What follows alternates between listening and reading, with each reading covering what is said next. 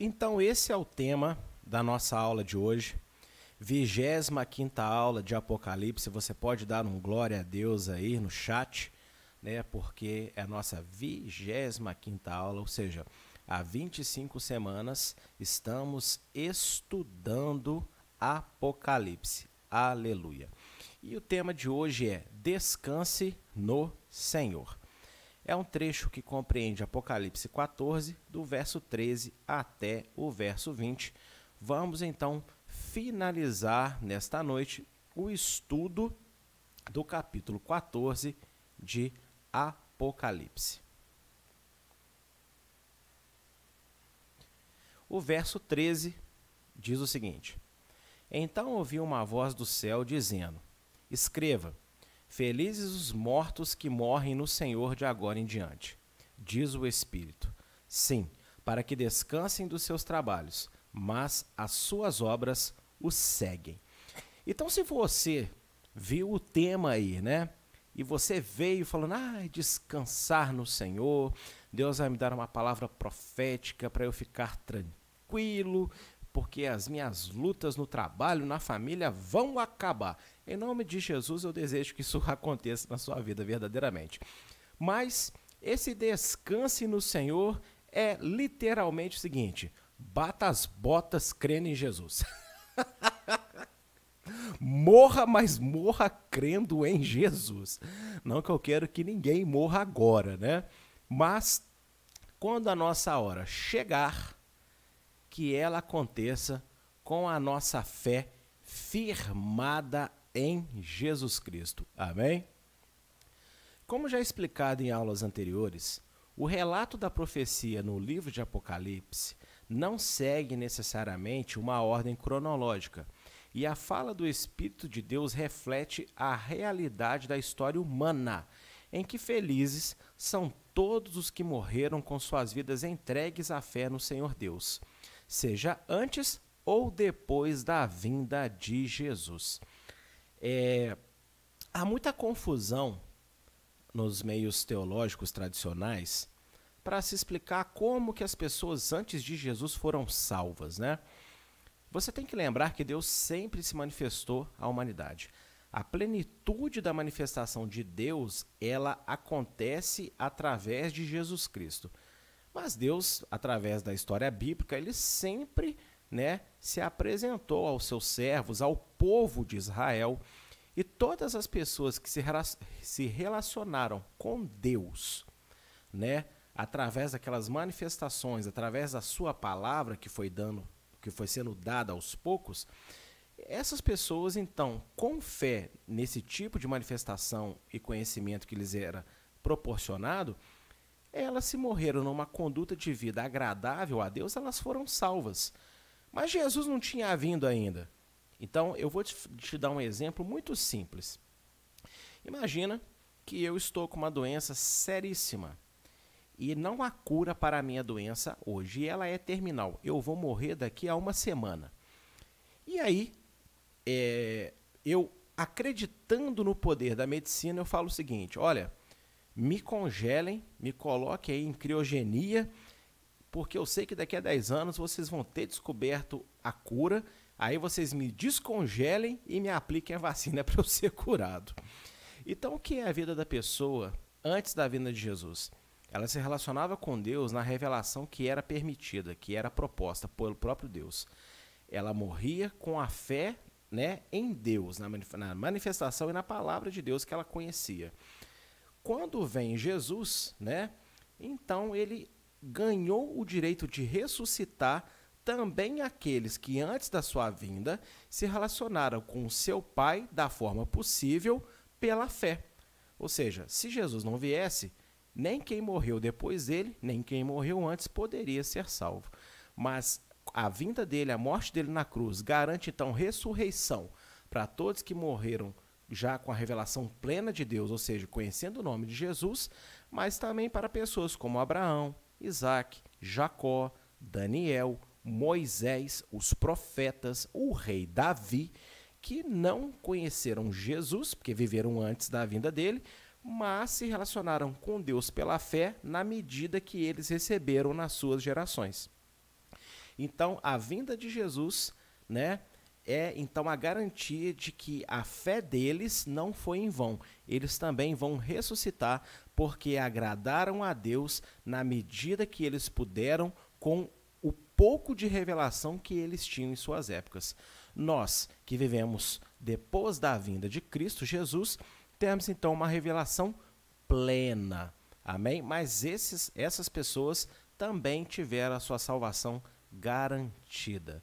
Só que a vinda de Jesus, né, garante a ressurreição, tanto para as pessoas pós como para as pessoas pré.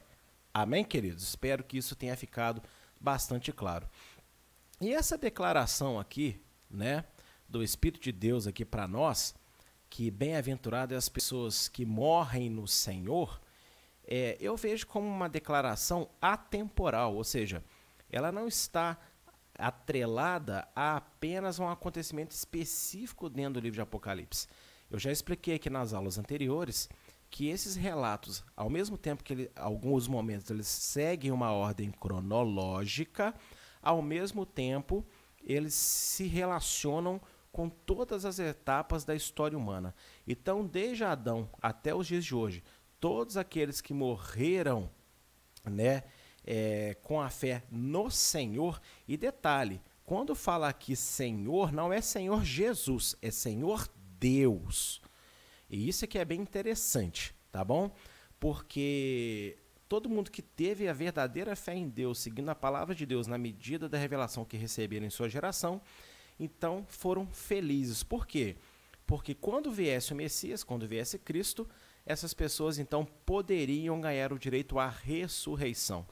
E o tema desta aula de hoje, Descanse no Senhor, tem este objetivo: de fazer você pensar se você está vivendo de forma que, quando chegar a hora da sua morte, você seja reconhecido nos céus como servo de Deus. Ai, pastor, que coisa mais fúnebre. Fala de vida, fala de alegria, fala de campos floridos, fala da, do, do, da casa que eu vou comprar amanhã, fala do emprego novo que eu estou esperando. Não, eu não vou falar dessas coisas, porque tudo isso é passageiro. E acredite, eu não estou desejando aqui mais uma vez a morte de ninguém, nem a minha. Eu quero viver bastante ainda até a volta de Jesus, se ela acontecer né, nos meus dias de vida. Só que eu não posso viver despreocupado com o momento da minha morte. Por quê? Porque eu não sei a hora que eu vou morrer. Em nome de Jesus, eu quero morrer lá com 120 anos se Jesus não voltar antes. Mas, e se os planos de Deus forem outros? Então, eu tenho que viver a minha vida hoje de forma que, se acontecer alguma fatalidade comigo amanhã, eu seja encontrado escrito no livro da vida, ou seja, garantido para a ressurreição dos que vão viver na glória com Deus, e não na eternidade dos que vão ser afastados no inferno de Deus. A grande dificuldade do atual cristianismo em assimilar que, embora a salvação seja pela graça mediante a fé, está escrito em Efésios 2,8, essa deve apresentar boas obras, que é obediência aos mandamentos de Deus. A aula passada terminou com o verso 12 do capítulo 14, dizendo: Aqui está a perseverança dos santos, os que guardam a fé em Jesus e também obedecem aos mandamentos. Infelizmente, o cristianismo dessa nossa geração tem essa dificuldade muito grande. Por quê? Por causa de séculos de erros históricos e ensinos errados sobre, esse, sobre essa questão. Então, a salvação, como dizem em Efésios 2,8, é pela fé. Me, né? A salvação é pela graça mediante a fé. E isso é vem de Deus para que ninguém se glorie. Eu mesmo, muitas vezes eu pensei que a fé vem de Deus para que ninguém se glorie. Mas analisando o texto com bastante cuidado, a salvação pela graça vem de Deus. e a fé nós exercemos. Então, não, não, isso não é discutível na nossa igreja. Nós sabemos e afirmamos em todas as oportunidades possíveis que a salvação é pela fé. Agora, eu ser salvo pela fé não quer dizer que eu não tenho que ter uma vida compromissada com a obediência dos mandamentos. E esse texto de Tiago, eu quero ler ele, porque ele é um texto muito interessante e chega a ser enigmático para as pessoas que têm essa dificuldade. E eu acho que Tiago ele foi muito feliz ao escrever essas palavras, né?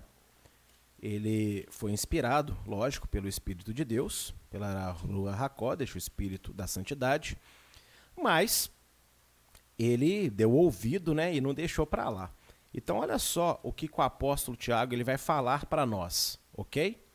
A partir do verso 19 do capítulo 2. Por quê? Porque ele usa a vida de Abraão, o pai da fé. Olha o que ele diz. Tu crês que há um só Deus? Fazes bem. Também os demônios creem e estremecem.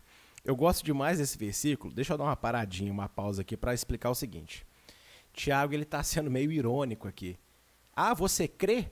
Né? Tipo assim, você crê na sua, na sua mente, você crê no seu pensamento? Maravilha, é bom, mas saiba que o demônio também crê. Ou seja, ele está colocando uma pessoa que diz que acredita em Deus, em Jesus, que só diz que acredita, no mesmo patamar que um demônio. Não tem diferença nenhuma para um demônio. Porque o demônio também crê, e crê mais do que o ser humano, porque o demônio sabe de onde saiu. Então, ele faz esse comparativo forte e até ousado para despertar nas pessoas o seguinte: só falar que crê não tem muito mérito. Qual que é a diferença de um ser humano que crê para um demônio?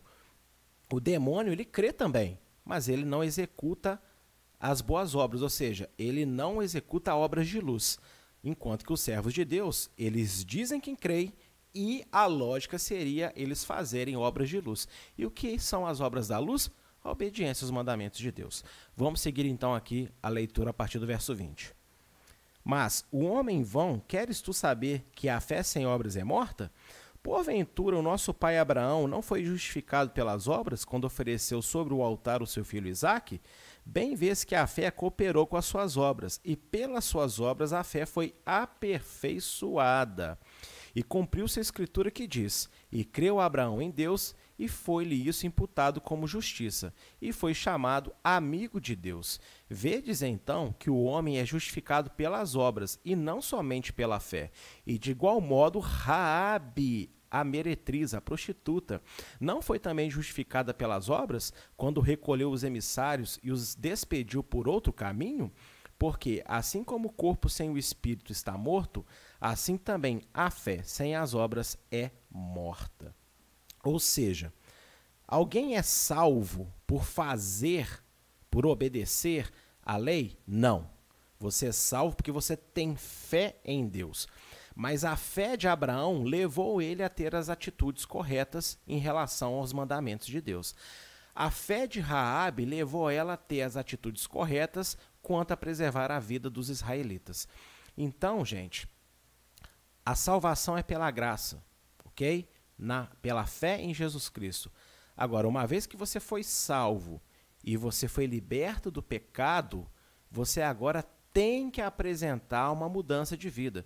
Você tem que apresentar um estilo de vida nesse mundo que reflete a palavra de Deus, a vontade de Deus.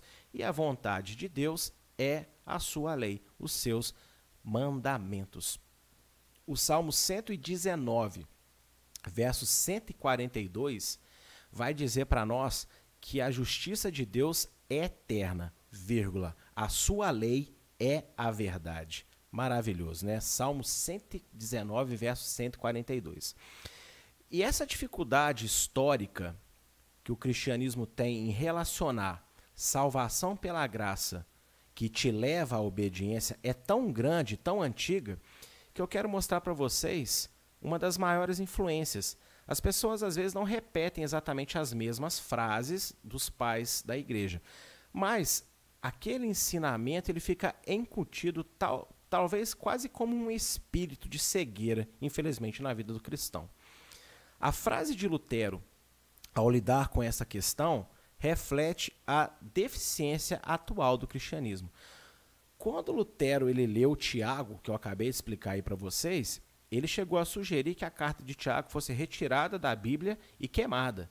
Ele chamou de epístola de palha. Por quê? Porque, infelizmente, embora Lutero tenha sido um grande instrumento de Deus para iniciar né, um movimento protestante de tirar as pessoas de dentro do catolicismo romano idólatra, é, nem tudo que ele falou e fez foi santo. E ele, ao lidar com a carta de Tiago, ele teve tanta dificuldade que ele sugeriu de queimar a carta, porque ele não entendia que salvação é uma coisa, o estilo de vida salvo é outro, ok? E olha só uma das frases que ele usou: peques como quiser, desde que tenhas fé. E, e eu quero perguntar para você que está aí me assistindo, né, você que está comigo nessa live, vê se não é mais ou menos o retrato das pregações que nós estamos tendo hoje em dia. Ah, não importa o que você faça, Deus te ama. Não importa o quanto você seja pecador, né? O papai conhece o teu coração. É lógico que Deus nos ama acima do nosso pecado, mas o amor é para nos remover do pecado e remover de nós o pecado, não um amor permissivo e compassivo que vai permitir que eu viva para sempre atolado na lama, ok? Não é assim. Deus, ele quer, ele me ama tanto, ele me ama tão acima do meu pecado, que ele mandou Jesus para me dar força, né, através da sua graça, para me retirar do lamaçal do pecado e me limpar. E agora eu andar em boas obras, na luz, não nas, nas trevas. Mas as pessoas estão pervertendo hoje o evangelho de tal forma que a mensagem da cruz se tornou é, um carinho, um afago da alma, um afago dos anseios humanos para esta vida e aí, né, Deus está sempre passando a mãozinha na cabeça e até protegendo o crente das acusações. Né? Não, você, tem alguém te acusando que você está pecando, filho? Fala que eu te amo, né? que eu é que sei do teu coração. gente, em lugar nenhum da Bíblia tem isso, sabe? Isso é heresia. Deus ele me ama demais, ele com muito carinho me puxa a orelha. Mas ao me puxar a orelha e ao me exortar, é a maior demonstração de amor que ele tem. Porque se eu ficar atolado no pecado, eu vou ser condenado. Então, pelo amor que ele tem à minha alma, ele está sempre investindo na minha mudança. Porque a mudança e a santificação é o que vai fazer com que eu veja a glória do Senhor na sua volta, a glória para a salvação. Amém? E essa frase de Lutero, ela está incutida no pensamento evangélico, no pensamento protestante é, no, da nossa sociedade hoje. Porque é assim que as pessoas pensam. Ah, eu tenho fé, então não tem importância se eu ainda faço isso errado, se eu faço aquilo errado. Quando as pessoas deveriam estar tendo o tipo de pensamento que é o seguinte: Senhor, não me fulmina ainda. Eu estou com fraquezas, eu estou com dificuldades, mas eu sei que eu tenho que mudar isso, eu sei que eu preciso melhorar isso. Me ajuda porque eu desejo, porque eu entendi, eu vou fazer, Senhor, mas só não me consome na tua fúria. Pronto. Deus falou: bacana, ele reconheceu que está errado, ele sabe que precisa, mas eu estou vendo que ele está fraco ainda. Eu vou fortalecer ele porque ele está sendo humilde, está sendo verdadeiro comigo. Mas não é assim que as pessoas oram. As pessoas abusam da misericórdia de Deus para continuar fazendo né, a canalice espiritual que elas acham que precisam de fazer. Do verso 14 ao verso 16, vai dizer o seguinte: Olhei, e diante de mim estava uma nuvem branca e assentado sobre a nuvem, alguém semelhante a um filho de homem. Eles estavam com uma coroa de ouro na cabeça e uma foice afiada na mão. Então saiu do santuário um outro anjo, que bradou em alta voz àquele que estava sentado sobre a nuvem: Tome a sua foice e faça a colheita, pois a safra da terra está madura. Chegou a hora de colhê-la.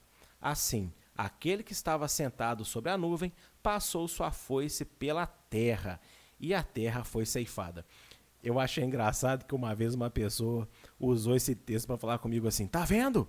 Jesus foi o primeiro é, comunista da face da terra, porque ele tinha uma foice na mão. Ai, meu Deus do céu, as pessoas elas falam o que querem. Ai, só Jesus, mas é impressionante. Mas vamos lá, vamos aqui então discursar sobre esse texto.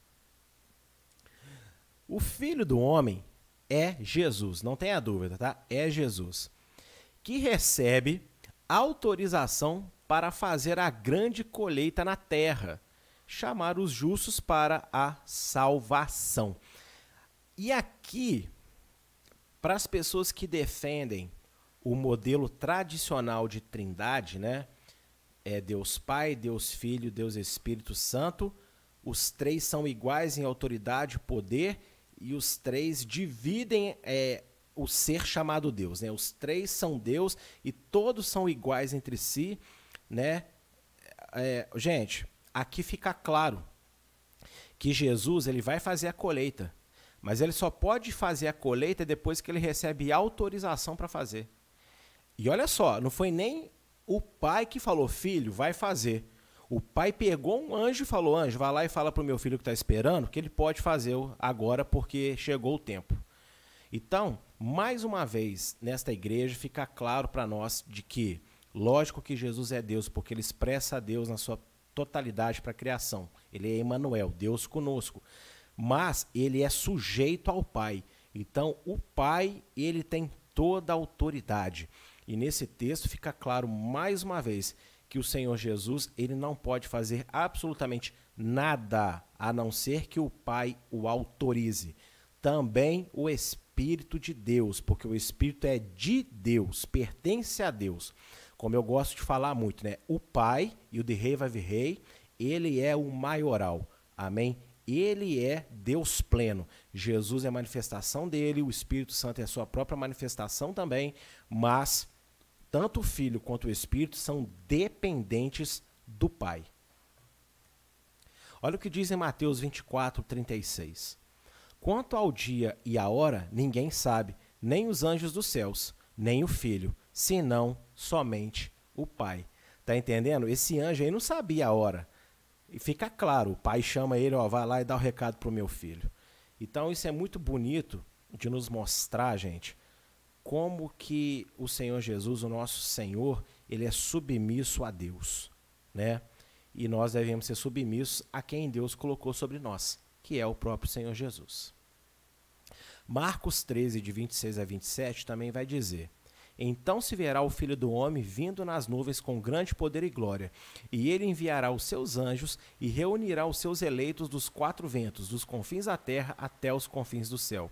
Então, esta passagem aí de Apocalipse 14, de 14 a 16, é né, a realização, a concretização daquilo que Jesus nos anunciou.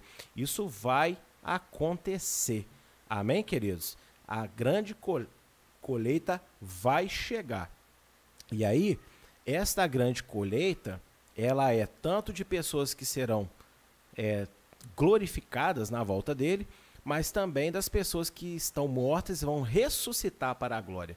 Então, por isso que o tema dessa aula é descanse no Senhor, ou seja, viva a sua vida de uma forma que você não precisa temer a morte.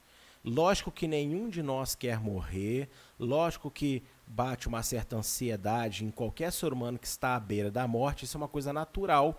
Agora, é, eu cheguei à conclusão que todo cristão que fica preocupado demais e com muito medo excessivo de morrer, é porque sabe que está devendo no cartório. Ou seja, sabe que a vida que levou, que está levando, não foi tão correta assim, então está inseguro do seu futuro.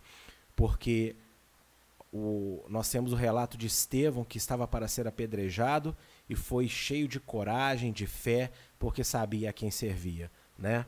E assim a gente tem que se preparar também.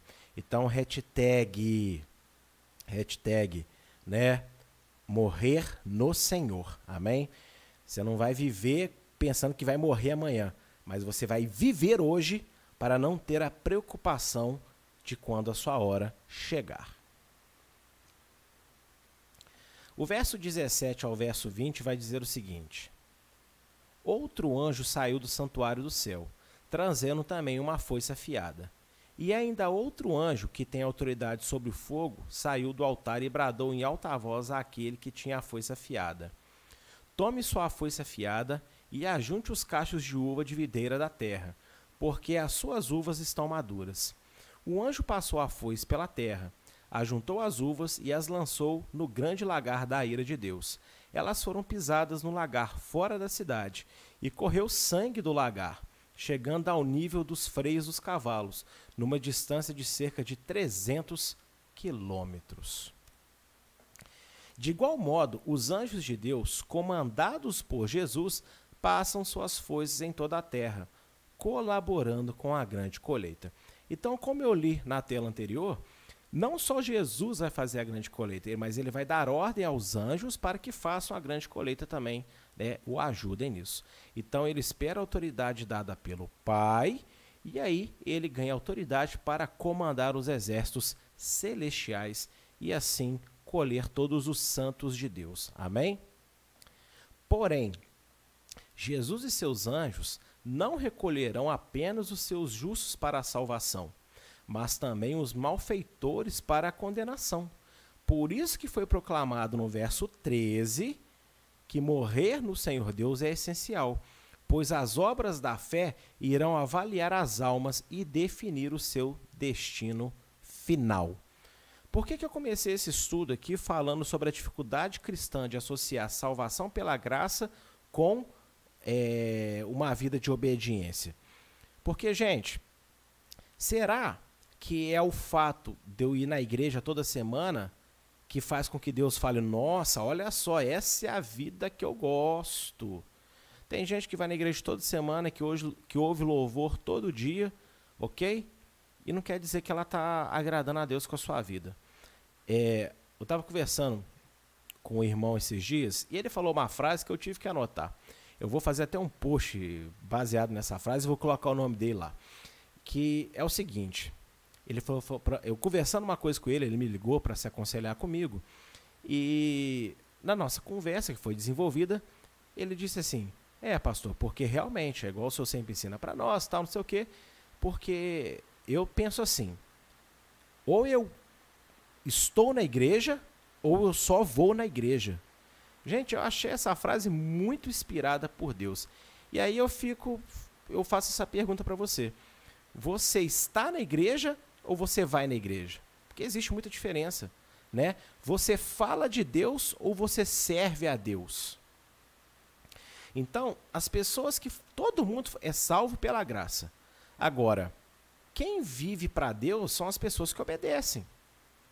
São as pessoas que mudam suas vidas, que se deixam corrigir, que abandonam seus pecados, né? E a grande colheita, ela não se baseia em apenas chamar pessoas para serem salvas.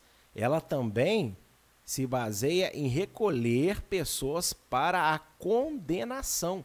Então, quando os anjos vierem, gente, vai ser feita aí a limpa. Pessoas para serem salvas e pessoas para serem julgadas e condenadas. Olha só, esse trecho aí que está destacado, né? Que eu coloquei para vocês. Tome sua foice afiada e ajunte os cachos de uva da videira da terra, porque as suas uvas estão maduras. O anjo passou a foice pela terra, juntou as uvas e as lançou no grande lagar da ira de Deus. Elas foram pisadas no lagar, fora da cidade, correu sangue do lagar. Então tá vendo que essa colheita aí envolve, envolve também juízo. E aí que está falando de uva, de sangue, porque é uma, é uma brincadeira que Deus está fazendo no sentido de poesia é, profética, porque a uva, né, algumas espécies de uva, é, ela, a coloração do seu suco se assemelha à coloração do sangue. Então, quando é pisada ali, que gera ali aquele suco de uva, aquele extrato de uva que vai saindo, a cor fica semelhante ao sangue. E essa colheita que os anjos vão fazer, né, sobre o comando de Jesus, essas uvas vão ser pisadas no lagar da ira de Deus e sangue vai ser derramado. Então isso é muito sério. Olha só essa profecia de Joel 3,13, que é a referência direta dessa profecia. Lancem a foice, pois a colheita está madura. Venham, pisem com força as uvas, pois o lagar está cheio e os tonéis transbordam. Tão grande é a maldade dessas nações. Gente, eu uma das, das, se eu não me engano, na primeira, na segunda aula de Apocalipse, eu disse que você desconhecer as profecias é prejudicial para a interpretação de Apocalipse. Por isso que quando o João fala quem tem sabedoria calcule, é muito mais do que fazer esses cálculos besta aí de A vale 6, B vale 12, essas loucuras aí. Você não pode querer interpretar o, o, livro da revelação final que soma toda a história da humanidade, desconhecendo a totalidade da história bíblica. E o ministério de Jesus, lembra quando Pedro, Tiago e João subiram ao monte e Jesus se transfigurou? Eles viram Jesus ao lado de Moisés e Elias. Não era é, Moisés e Elias em pessoa, literalmente. Era uma visão para que eles entendessem que o ministério de Jesus ele é apoiado e confirmado pela lei e pelos profetas. Então, Apocalipse depende demais também da lei e dos profetas, para que você possa ter um pleno entendimento das revelações que Jesus nos deixou, né? E essa e Joel 3:13 é perfeito, é exatamente o que está aí destacado. Não tem que ficar caçando outra interpretação. É tão simples quanto parece. Isaías 63, o verso 2 e também o verso 6 eu só separei esse daqui por questão de tempo de aula, mas você, lógico, deve estudar todo esse meio, verso 3, 4, 5, tá?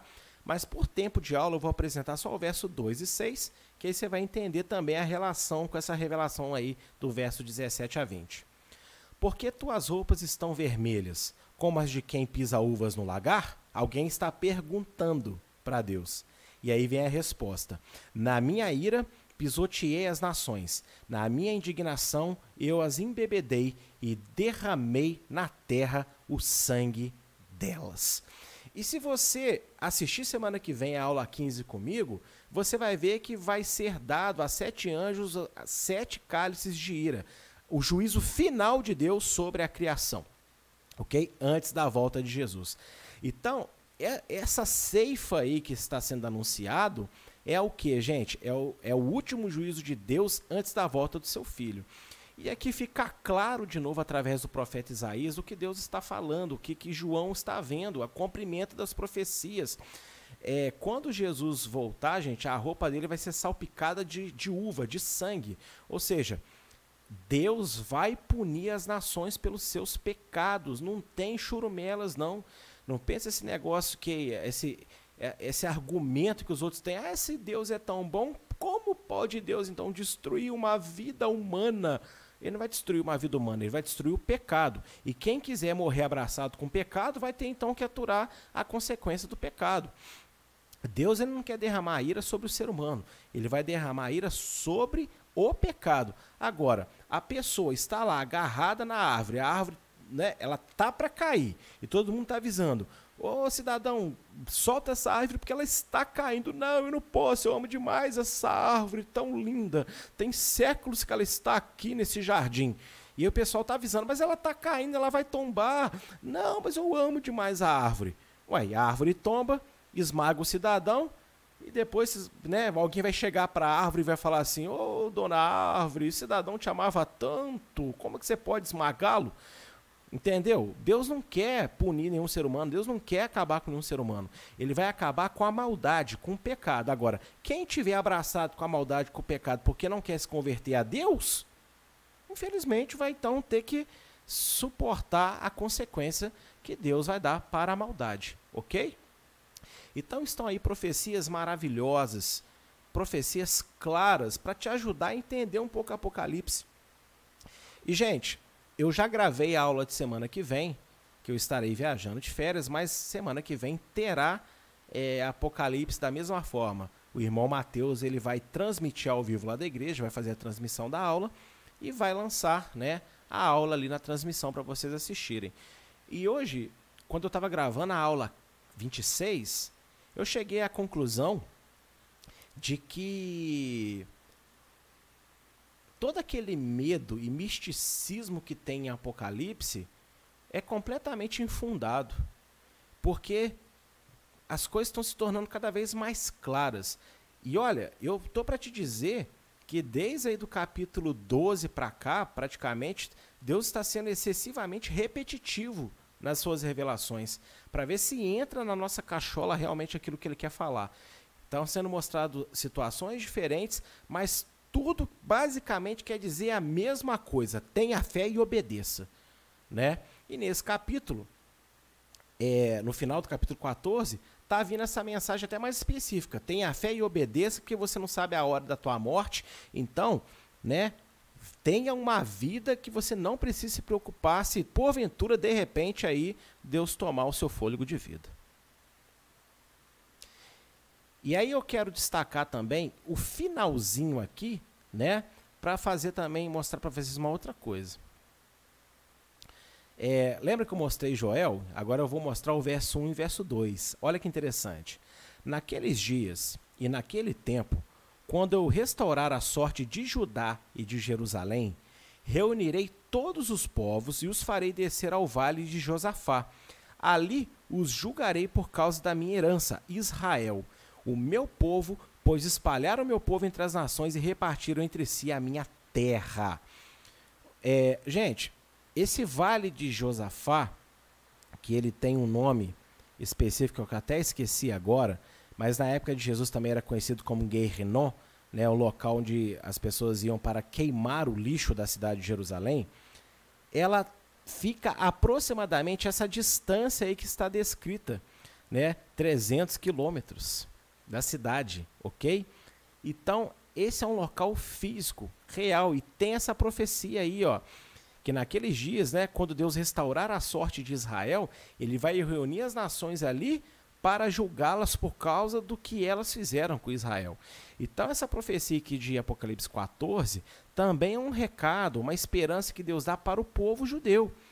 Deus julgará, por intermédio do seu Filho Jesus Cristo, os maus, os maus tratos que as nações tiveram em relação ao povo de Israel, a nação judaica. E aí, mediante essa profecia tão clara e essa associação tão escandalosa com o Apocalipse, eu fiquei me perguntando, né, quando eu montei essa aula é, os dias para trás. Quer dizer, será que Deus vai julgar só as nações? Ou será que Deus também não vai pegar cada líder evangélico protestante do mundo e que subiu no seu altar e falou, ensinou para sua congregação que agora os cristãos são o Israel de Deus e aquele povo lá do Oriente Médio que se lasque, porque Deus os abandonou. Eles são raça ruim que matou Jesus. Porque veja aí que Joel 3, verso 1 e verso 2 é exatamente o que está descrito em Apocalipse, verso 20. E Deus vai julgar as nações todas as nações pela forma como pisaram em Israel ao decorrer da história. E aí será, gente, que líderes que no nome de Jesus rejeitaram Israel, zombaram de Israel e todo mais, né? Falaram mal e aquilo tudo. Será que eles também não vão prestar conta, não? Esses líderes, esses reverendos importantes aí, né? Admirados no YouTube hoje em dia, que falam, ai, porque é, teve um que uma vez ele falou uma besteira tão grande. Porque o que que um, é, o que que um judeu pode me ensinar? Eles rejeitaram a Cristo, então não tem nada de bom que eles podem me ensinar. Ainda riu. Se eu tivesse o e-mail do camarada, eu falava assim, ô cidadão, eu já vi palestra sua, você falando de Freud, você falando de vários nomes é, de psicólogos importantes que não são cristãos. Se um psicólogo, se Freud, que não era cristão, pode acrescentar na sua vida, na sua pregação, por que, que só pelo fato de alguém ser judeu não pode acrescentar nada? Então, gente, para quem está na igreja há mais tempo, já ouviu bastante coisa, sabe que o que eu estou falando aqui é sério, é verdade.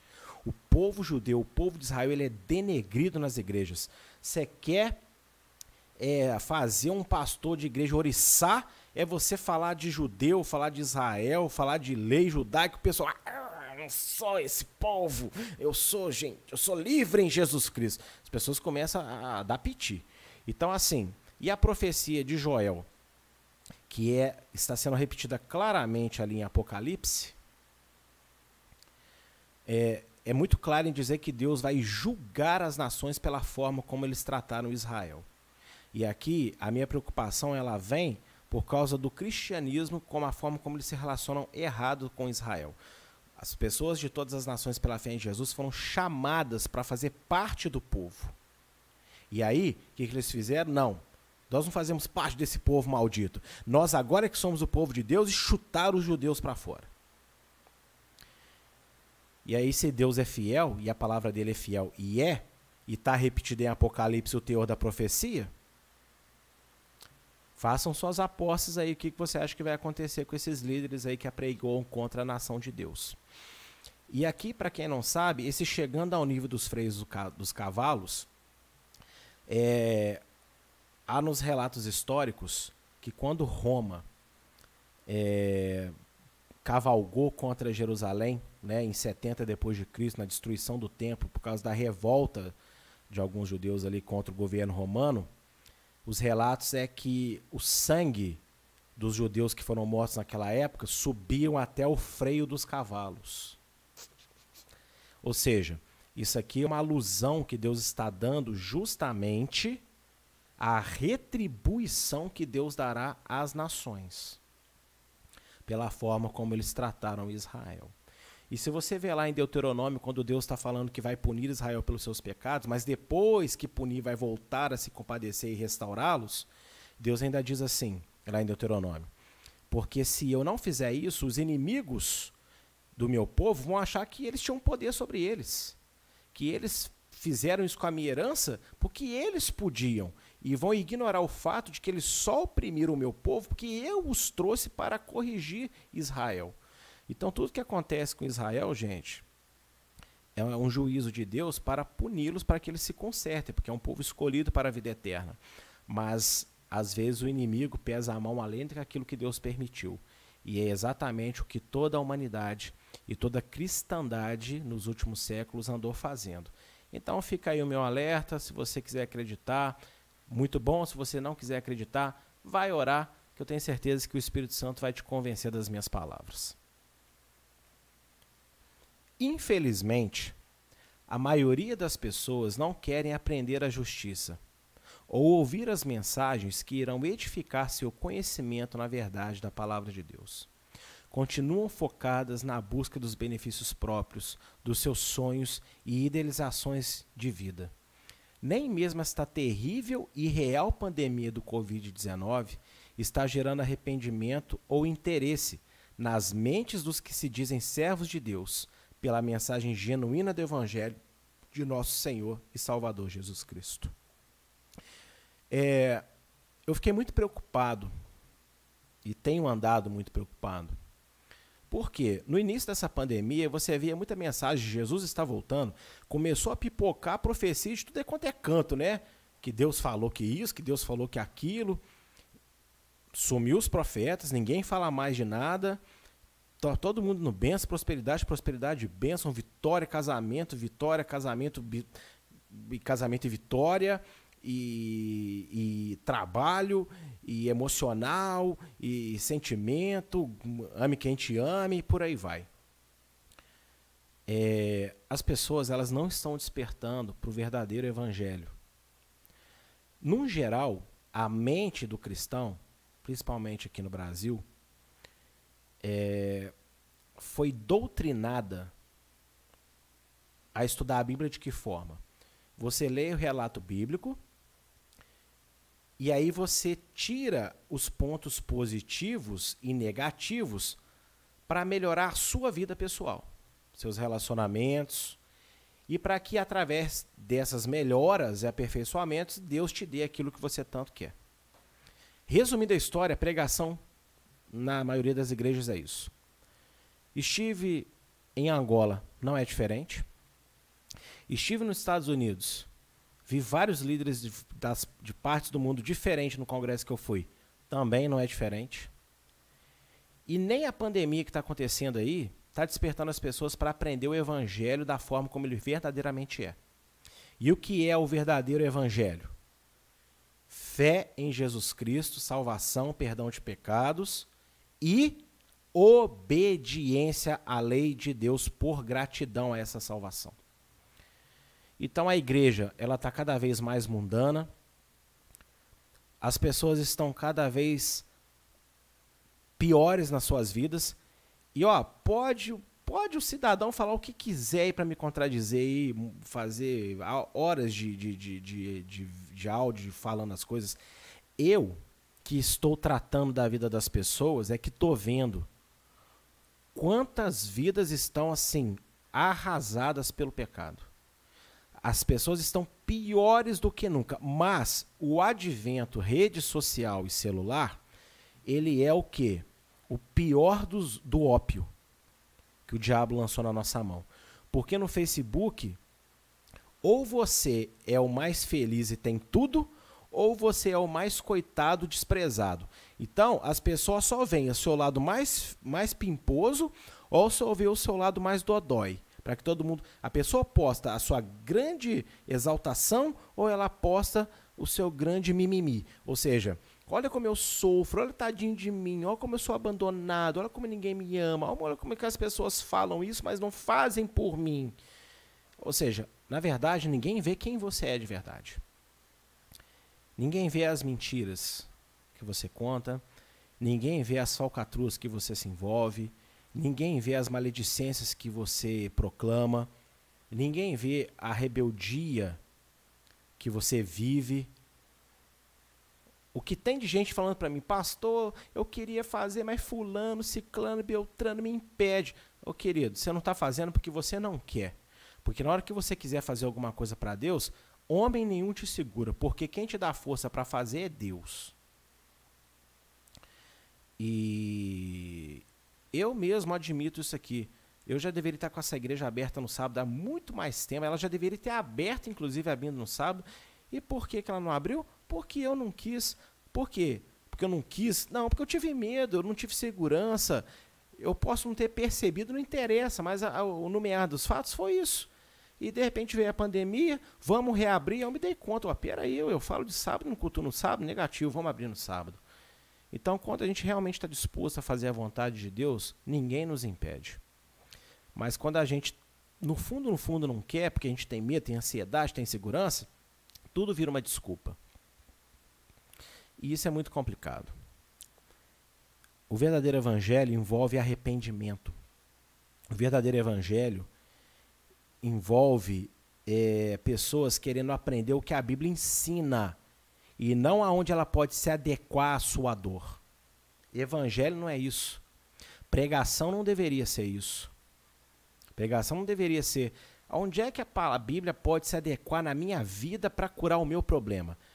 Você pode ficar tranquilo que Deus ele vai curar o seu problema. Às vezes sem você pedir, às vezes sem você saber, porque ele é pai, ele cuida dos seus filhos. Mas o Espírito de Deus gostaria que nós aprendêssemos o que a Bíblia tem para dizer, entender a história dela, entender o contexto dela. E naturalmente, gente, as aplicações boas vêm para a nossa vida, sem forçação de barra. Mas eu não estou vendo aí as pessoas preocupadas com isso. Infelizmente continuamos aí, né? Eu estou me incluindo não porque eu faço, mas porque eu faço parte do corpo. Estamos aí buscando mensagens motivacionais, estamos buscando aí postzinhos emocionais que, que confirmam o nosso ego, né? O que tem de gente que posta frases querendo atingir os outros, mas não veste a carapuça, meu irmão.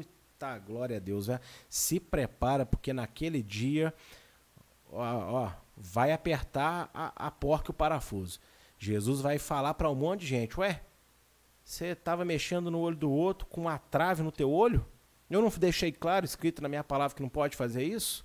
Mas as pessoas, ó, não estão nem aí o que tem de gente fora da igreja, o que tem de gente que não está orando, o que tem de gente que não está lendo a palavra, o que tem de gente aí desrespeitando pai e mãe, o que tem de gente aí continuando levando uma vida promíscua, se envolvendo com prostituição, com adultério, e não quer se arrepender, não quer mudar de vida, e mas continua falando que crê em Deus, o número é muito alto.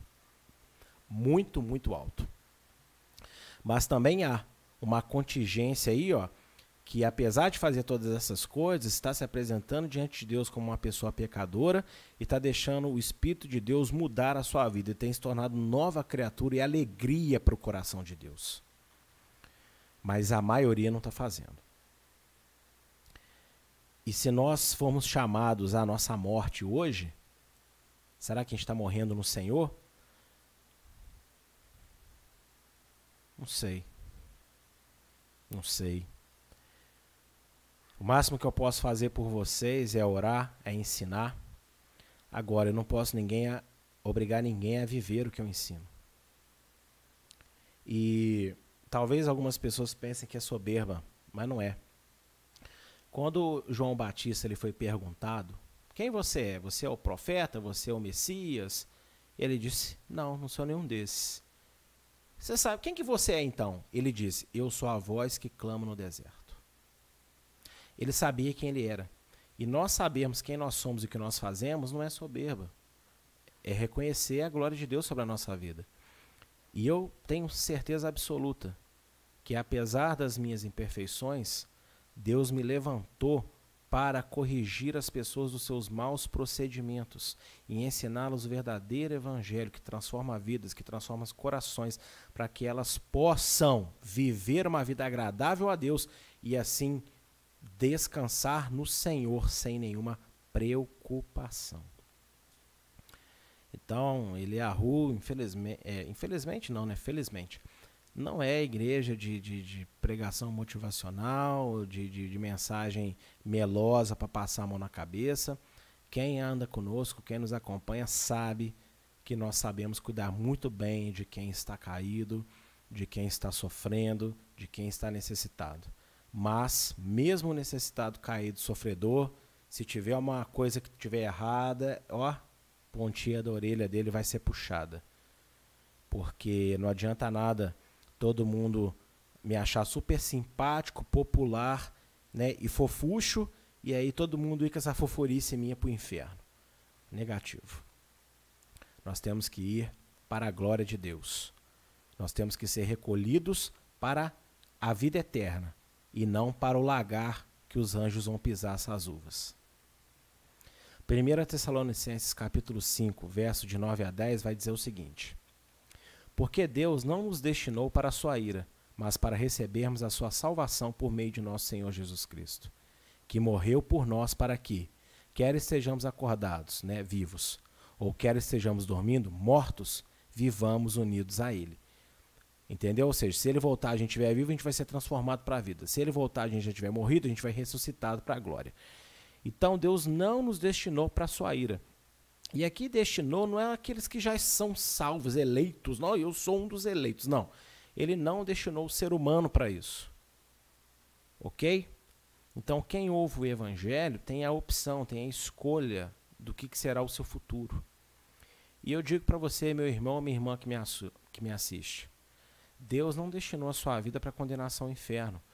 Eu sei que fraquezas acontecem, eu sei que situações ocorrem, e às vezes você está há tanto tempo já afundado em alguns pecados, em algumas coisas, que você acha que não tem mais forma de você sair dali. Mas no nome de Jesus eu te falo que há poder para você sair nesta noite, agora. Não importa do lamaçal que você se enfiou, se você foi jogado lá, se você se enfiou lá, não interessa. Você pode sair há força, há poder no nome de Jesus para você sair. Então, saia. Saia. Hoje eu postei no meu story, no meu Instagram, uma imagenzinha que eu montei de uma cadeira pequenininha e um elefante grandão. O elefante acorrentado na cadeira pequenininha, todo triste, sentado, como se não pudesse se livrar daquela corrente. E aí eu chamei a cadeirinha de trauma o elefante de você, eu, né?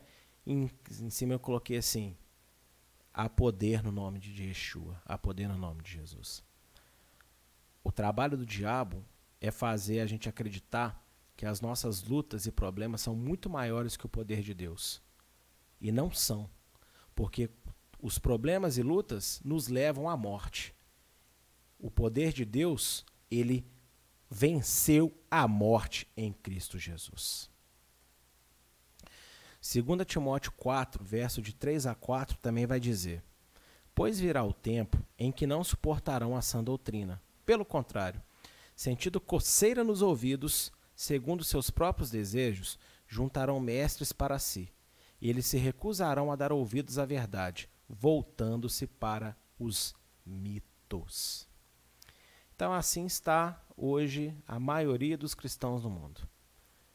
Não quer ouvir sã doutrina, não quer ouvir a lei de Deus, não quer ouvir realmente ali a obediência, a mudança genuína. Não quer.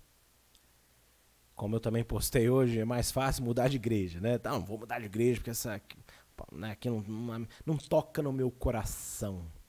Aqui não tem o movimento, o fogo que eu espero.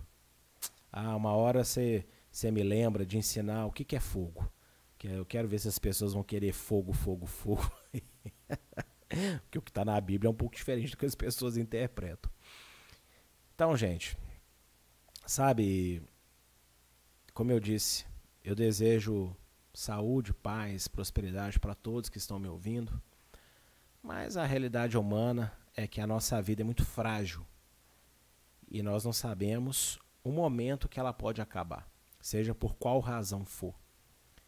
E se ela vier a acabar e nós não fomos achados como servos fiéis do Senhor Jesus Cristo, nós vamos perder muito mais do que a gente acha que perde. Às vezes largando o mundo de lado para seguir a Deus.